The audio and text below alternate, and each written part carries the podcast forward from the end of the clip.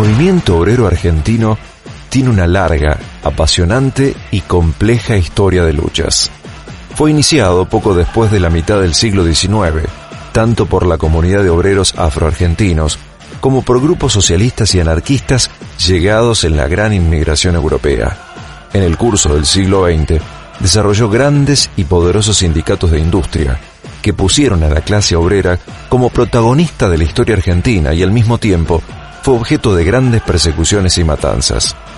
Desde fines del siglo XX, la globalización ha afectado al movimiento obrero argentino e impulsado nuevas iniciativas y debates con el fin de reorganizarse para enfrentar los nuevos desafíos que tienen los trabajadores en el siglo XXI.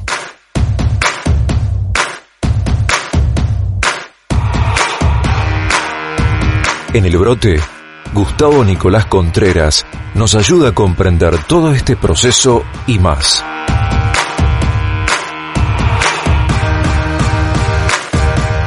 Abriendo la segunda hora de este brote número 72, vamos a saludar en este espacio renovado de este tercer ciclo del brote al compañero Gustavo Contreras. ¿Cómo estás? Bien, bien, bien. Buenas tardes para, para todos. Hace 15 días, y de paso recordamos a la audiencia que renovamos este encuentro con el doctor Gustavo Contreras cada dos programas, habíamos adelantado, vendido, anunciado lo que va a ser el tema para la charla que vamos a mantener hoy, que tiene que ver con una gestión colaborada, con la cogestión es el nombre directo, de este, los trabajadores y lo que en esta parte del mundo comprendemos o conocemos como las patronales en Alemania. Esto, eh, que es un modelo desconocido y difícil de comprender para nosotros, es sin embargo una práctica que tranquilamente pudo, verse, pudo llevarse adelante y puede llevarse adelante allí en el viejo continente. ¿Es así?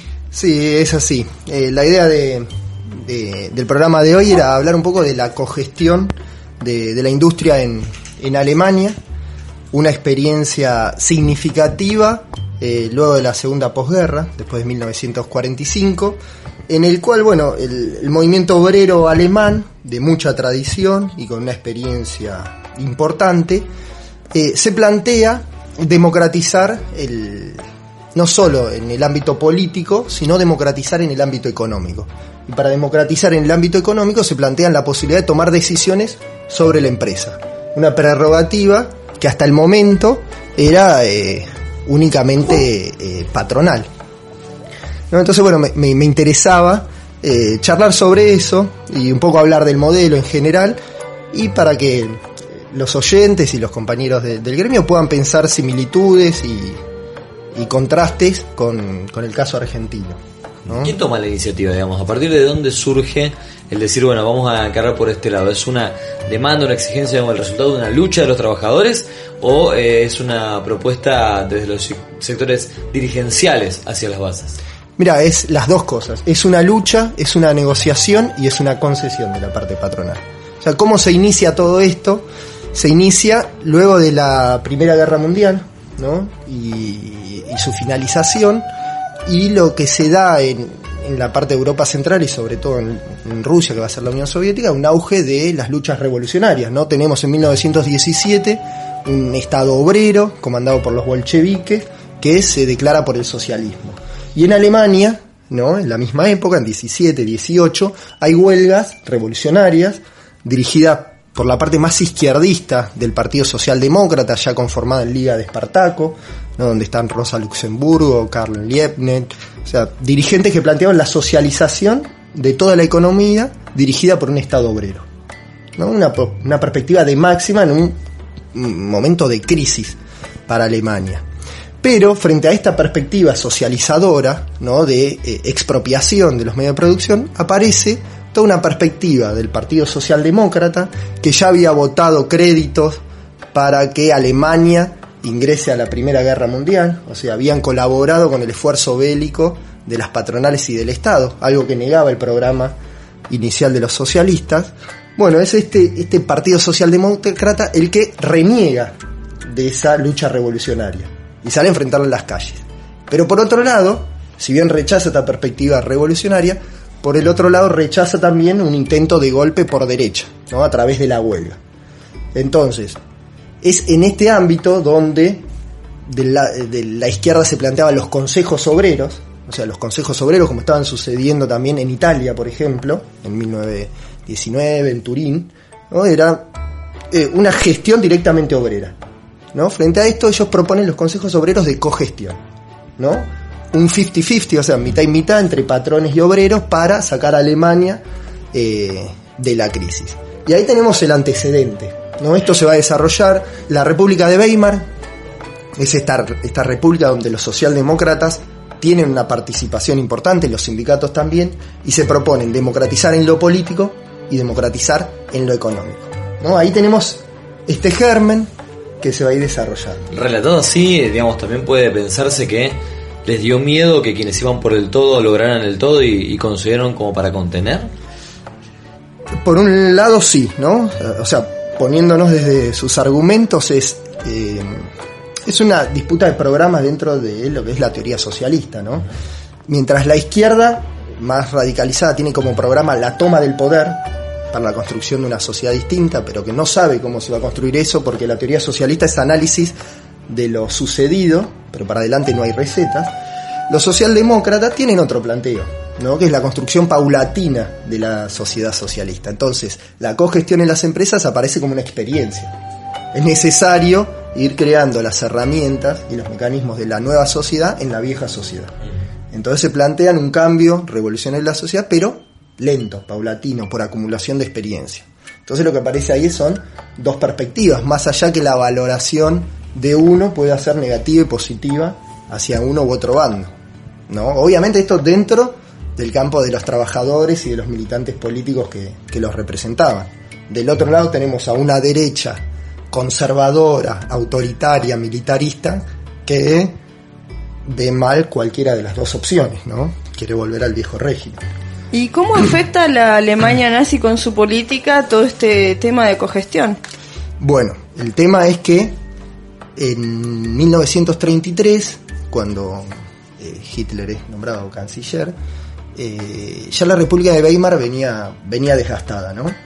Eh, bueno, como se sabe, Alemania en la década del 20 tuvo que sufrir algunos puntos de la paz de Versalles que la dejaban en muchas dificultades para reconstruirse luego de la guerra. A esto hay que sumarle una inflación creciente y lo que afectó la crisis del 30, la crisis económica que afectó mundialmente y eso generó mucho desempleo. Entonces, ante esta crisis, todo ese sustento socialdemócrata, la cogestión, la participación parlamentaria estaba muy debilitada por esa crisis. Entonces, cuando asume Hitler al poder, no hay una huelga para frenarla eh, a, esa perspectiva como hubo en el 20 frente a este intento que fue el intento de CAP de construir un, Estado más autoritario de derecha. O sea, el Partido Socialdemócrata y la, y la Central Obrera Alemana pasaron el hecho sin, sin oposición cuando los nazis asumen, todo eso va para atrás. ¿no? Los sindicatos tenían que adherir al, al Partido Nacional Socialista, que imponía a los jerarcas, imponía una dirección de las empresas eh, unilateral, patronal y estatal. Y tiene a su vez que toda la industria pesada, ¿no? industria pesada del carbón, del acero, se vincula, sustenta e impulsa el régimen nacional socialista. ¿no? Entonces todo eso va para atrás y sabemos que del 33 al 45, bueno, esa fue la historia de, de, de Alemania. ¿Cómo se podría describir entonces que fue desarrollándose esta experiencia de cogestión? ¿Qué resultados tuvo? Claro, los resultados se van a ver a partir de 1945, ¿no? Cuando eh, bueno, hay que reconstruir Alemania luego de la Segunda Guerra Mundial. Nuevamente tenemos eh, este, un nuevo avance de las luchas revolucionarias. ¿no? La Unión Soviética sale como uno de los grandes vencedores de la Segunda Guerra Mundial y a su vez propone un modelo de desarrollo exitoso en lo económico, que no había sufrido la crisis económica del 30, que no sufrió la desocupación, entonces la influencia que va a tener la Unión Soviética luego de la Segunda Guerra Mundial es eh, amplísima, tremenda. Entonces, frente a esta perspectiva, en Alemania, que estaban ahí nomás, ¿no? De hecho, Alemania está partida al medio en el 45, en, partida al medio, en cuatro, con zonas de ocupación soviéticas, norteamericanas, francesas e inglesas. Entonces tiene ahí toda un, una ebullición de la teoría revolucionaria del lado más liberal eh, por el lado de los Estados Unidos y alguna experiencia laborista por el lado de los británicos. Frente a esto se plantea la nacionalización, desde el lado del movimiento obrero, la central obrera alemana, ¿no? la nacionalización de toda la industria pesada ¿no? y la gestión obrera de esa nacionalización. ¿Quiénes se oponen? Los norteamericanos. ¿no? Y los norteamericanos tienen poder de veto, son otro de los grandes vencedores de, de la Segunda Guerra Mundial y no quieren saber nada con temas de socializaciones y control obrero. ¿no?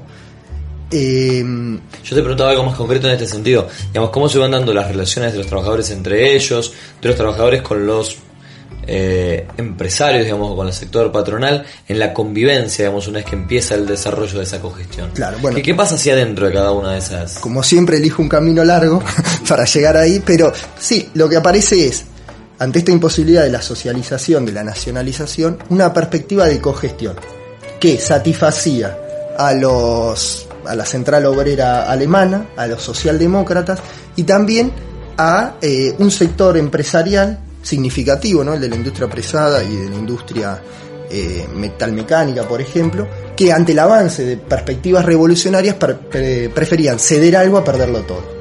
Sobre todo pensemos que Alemania queda destruida luego de la Segunda Guerra Mundial. Entonces todo el trabajo de reconstrucción, ¿no? de paliar el hambre en primera instancia, de poner a funcionar el aparato productivo no lo podían hacer por su cuenta.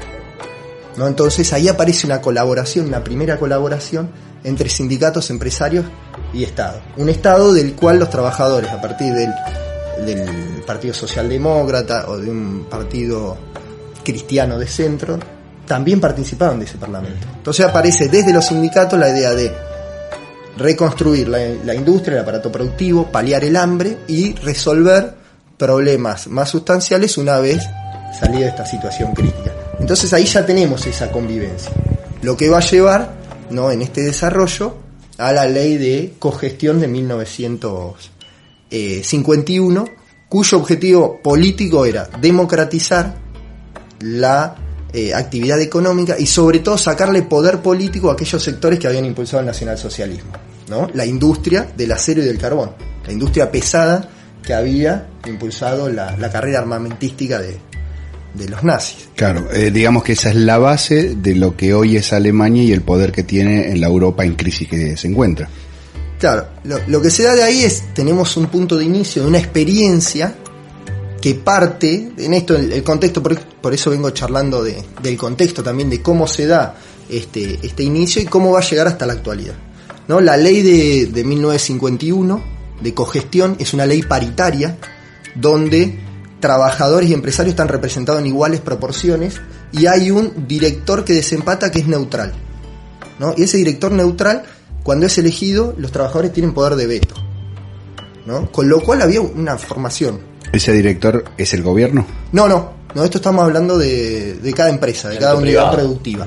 Mayor de que tenía que tener como mínimo 2.000 trabajadores. ¿no? Y eso abarca principalmente a gran industria.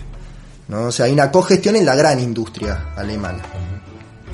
Eh, tenía, bueno, comité de vigilancias, el manejo de recursos humanos quedaba a cargo del director laboral, o sea, había un director laboral, ¿no? Esto que vos mencionabas. No es, una de las cosas que uno encuentra en, los textos referidos a esto es que desde el lado de la socialdemocracia alemana y la central obrera, no es raro llamar a alguien elogiosamente gran sindicalista, gran político y gran empresario. ¿No? A partir de la cogestión, esto aparece como un desarrollo natural porque estaban representados los directorios, en las juntas, en, en comités de vigilancia, o sea, tenían control efectivo sobre la organización de la producción. Cuanto más vas profundizando, más eh, parece eh, radicalmente opuesto a un sistema que podría implementarse acá, a no ser que por fuera, digamos, de los cánones este, legítimos, un este, secretario general de alguna organización gremial argentina se transforme en empresario este, haciendo algún negocio, digamos, porque de hecho los hay, este, pero a ninguno le gusta admitirlo, ¿no? Eh, ahora, me parece que es más eh, difícil de asumir para justamente para el sector que naturalmente se ubica en la defensa de los derechos de los trabajadores que para los propios empresarios esto, es decir, el empresario está acostumbrado y en todo caso lo deberá hacer desde otro lugar o con otra relación de fuerza a discutir, a negociar, a este, vincularse con el trabajador, pero al revés no tanto. Me parece que había una desigualdad en el momento de decir, bueno, ¿quiénes de los trabajadores están en condiciones de poder sentarse en una mesa a, a jugar tensiones con la patronal o no? Claro, bueno, es una experiencia que en el caso alemán eh, tiene un resultado, como mencionaba acá Rubén. En el caso argentino hubo experiencias, pero larvadas. ¿no? Yo ahora puedo mencionar casos en el cual eso no tuvo la eficacia que tuvo en Alemania.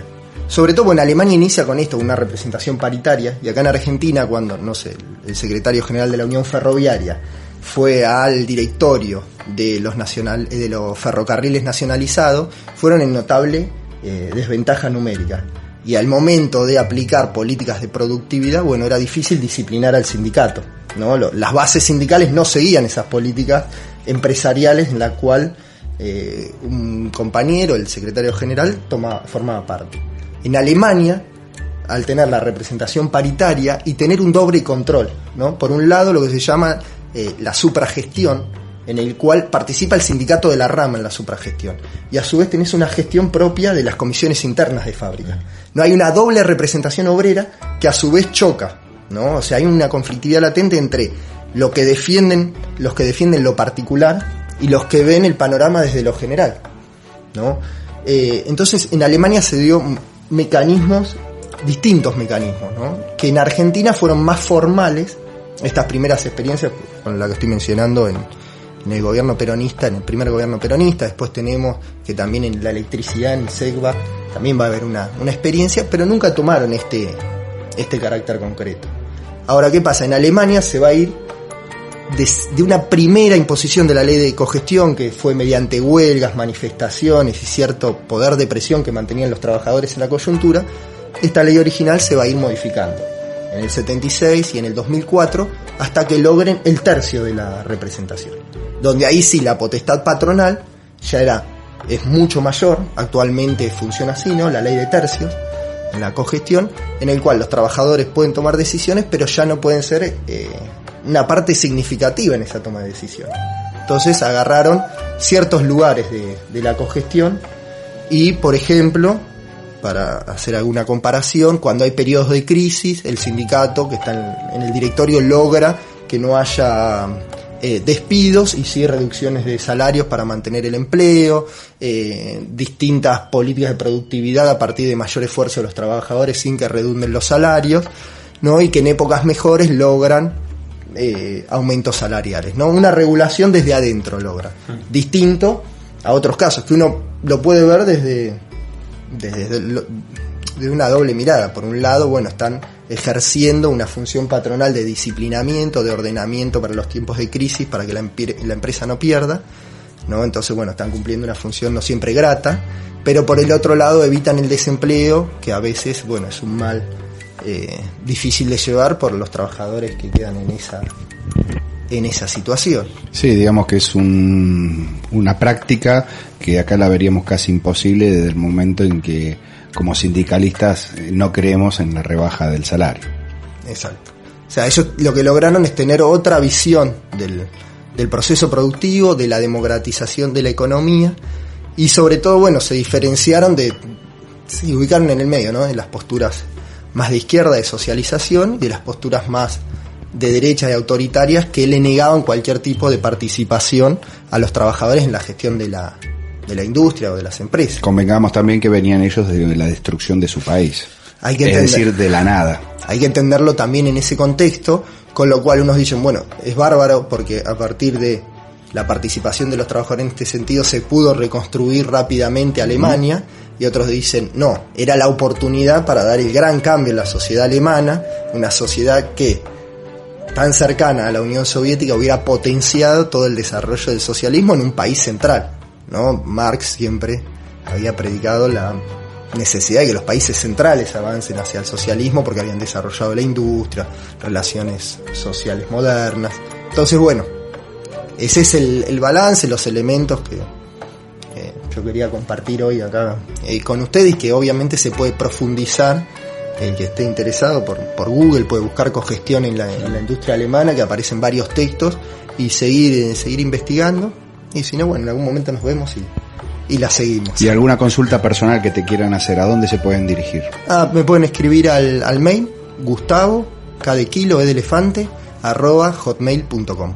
Hay que decir que es un modelo de cogestión y que ha habido otros en otros países diversos, digamos, variados entre sí, que tal vez podamos aprovechar próximos programas para poder eh, analizar cada uno y compararlos entre sí, ¿no? Sí, sí, la idea era un poco salir de- del ámbito provinciano, ¿no? Donde uno cree que lo que pasa en su país, en su lugar, es lo, un modelo natural de, de funcionamiento de las relaciones eh, laborales y políticas. Y para eso, bueno, la idea era avanzar con el caso alemán, en un próximo programa tratar el tema de autogestión en una Yugoslavia socialista y también hacer alguna referencia a lo que fueron los consejos de fábrica en, en Italia, ¿no? donde Antonio Gramsci nos, nos deja un legado teórico. ¿no? Con esos tres casos queríamos plantear un poco e- este tema para iniciar un, un debate y un intercambio al, al respecto. Sí, sin que suene forzado, me parece que también un poco la idea es ver cuáles de estas cosas podrían haberse aplicado en algún momento o, o- o- o en algún futuro en nuestro país. ¿Por qué no este, las consideramos posibles desde la lógica con la que pensamos las relaciones de fuerza entre los trabajadores y, y las patronales? ¿Y qué otras cosas diferentes de estas sí pasan? ¿no? Sí, sí. Bueno, el tema creo que acá eh, profundo es la eh, gestión obrera. ¿no? O sea, cómo los trabajadores pueden salir del ámbito del reclamo salarial a pasar a hacerse cargo de, de otras De cuestiones, ellos ¿no? mismos. De ellos mismos, del, del futuro, tomarlo en las manos. Entonces, el- es importante asumir que para construir una sociedad distinta hay que asumir también sus responsabilidades. ¿no? y de una Que- posición distinta de también. una posición distinta que se pueda hacer mejor. Los sindicatos alemanes creían que ellos podían hacer más productiva la industria, que podían ganar mejores salarios y ofrecer un mejor producto a los consumidores. pero- Estaban planteando un camino propio. El tema tiene que ver con la naturaleza, porque el problema es que acá cuando pensamos en dirigentes gremiales que puedan asumir este, roles empresariales, lo hacen, lo terminan haciendo a espalda del interés o del- de los derechos o de la defensa de sus trabajadores representados. Ahí está el problema. Eh, entonces, digamos, la lógica es que cuando vos hablas de democratizar la gestión empresaria, realmente la palabra cumpla esa, esa función y el tipo que le toca ese rol cumpla esa función este, y no intente sacar una ventaja particular, propia o sectorial, como lamentablemente pasa en nuestro país, donde los ferroviarios sí tienen empresas, pero no están gestionadas, digamos, a, a- a la luz de los derechos de sus trabajadores. Los dirigentes de Luz y Fuerza tienen empresas, digamos, pero no son precisamente empresas, digamos, que quieran manejar, en donde explotan más a sus trabajadores que la propia patronal o el Estado cuando le toca manejar esos servicios. Y así de seguido es imposible pensar en una cogestión como la que estás explicando en un contexto como el nuestro. Claro, bueno, e- ese es el tema, Javier, me parece, ¿no? Eh, cómo pensar un rol distinto de los trabajadores organizados en la gestión de la industria que no se ponen en una posición de explotadores. ¿No? Eh, no sé, uno piensa en el caso de Sanón como un camino, ¿no? De Una gestión obrera, ¿no? Con fuerte carácter eh, obrerista, ¿no? Defendiendo sus intereses, pero a su vez planteando una posibilidad distinta de la gestión de la, de la industria. Cuando acá hubo crisis o momentos donde los trabajadores pudieron acceder a los directorios o pudieron acceder al manejo de empresas, los administra- lo administraron ¿no? en un sentido muy similar a lo que lo venían haciendo las patronales anteriores. Entonces, desde se niega ya a partir de nuestra propia experiencia esa posibilidad, como diciendo, bueno, el que llega arriba se vende, ¿no? Entonces, ese no es un camino a seguir porque si nos ponemos a pedir la gestión de la industria, ya sabemos en qué termina.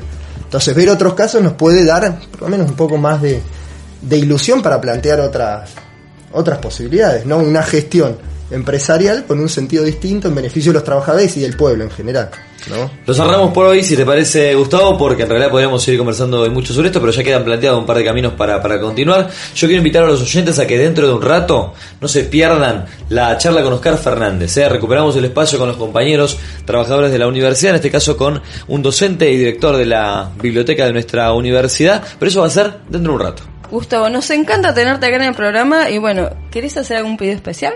Bueno, me gustaría que, no, que nos vayamos escuchando la, la canción de las manos de Filippi y Facimpat, ¿no? para ilustrar un poco, un poco el tema desde una perspectiva eh, local. Nos vemos en dos semanas. Nos vemos. Saludos. Chao.